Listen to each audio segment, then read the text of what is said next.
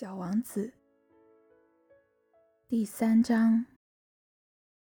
我费了好长时间，才弄清楚他是从哪里来的。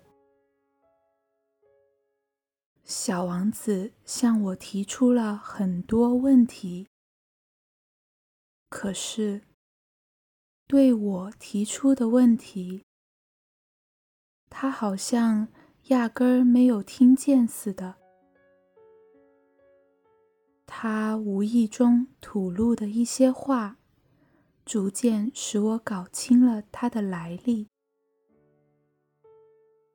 例如，当他第一次看见我的飞机时，他问我道：“这是个啥玩意儿？”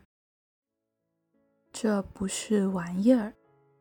它能飞，这是飞机，是我的飞机。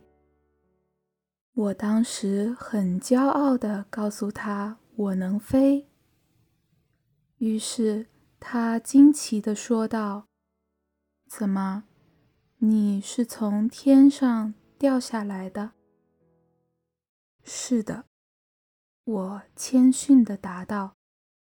啊，这真滑稽！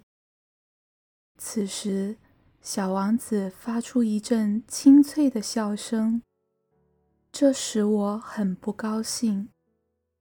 我要求别人严肃地对待我的不幸。然后他又说道：“那么你也是天上来的了？你是哪个星球上的？”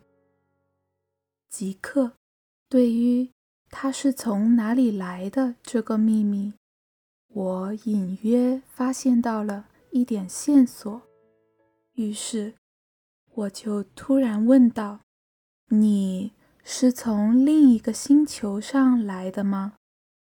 可是他不回答我的问题，他一面看着我的飞机，一面微微的。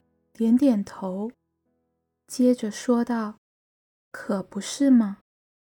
乘坐这玩意儿，你不可能是从很远的地方来的。”说到这里，他就长时间的陷入沉思之中，然后从口袋里掏出了我画的小羊，看着他的宝贝。入了神，你们可以想见，这种关于别的星球的若明若暗的话语，使我心里多么好奇。因此，我竭力的想知道其中更多的奥秘。你是从哪里来的，我的小家伙？你的家？在什么地方？你要把我的小羊带到哪里去？他沉思了一会儿，然后回答我说：“好在有你给我的那只箱子，夜晚可以给小羊当房子用。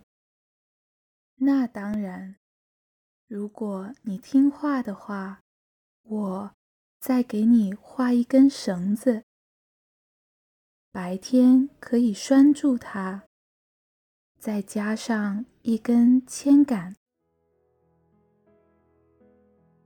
我的建议看来有点使小王子反感。拴住它，多么奇怪的主意！如果你不拴住它，它就会到处跑。那么他会跑丢的。我的这位朋友又笑出了声。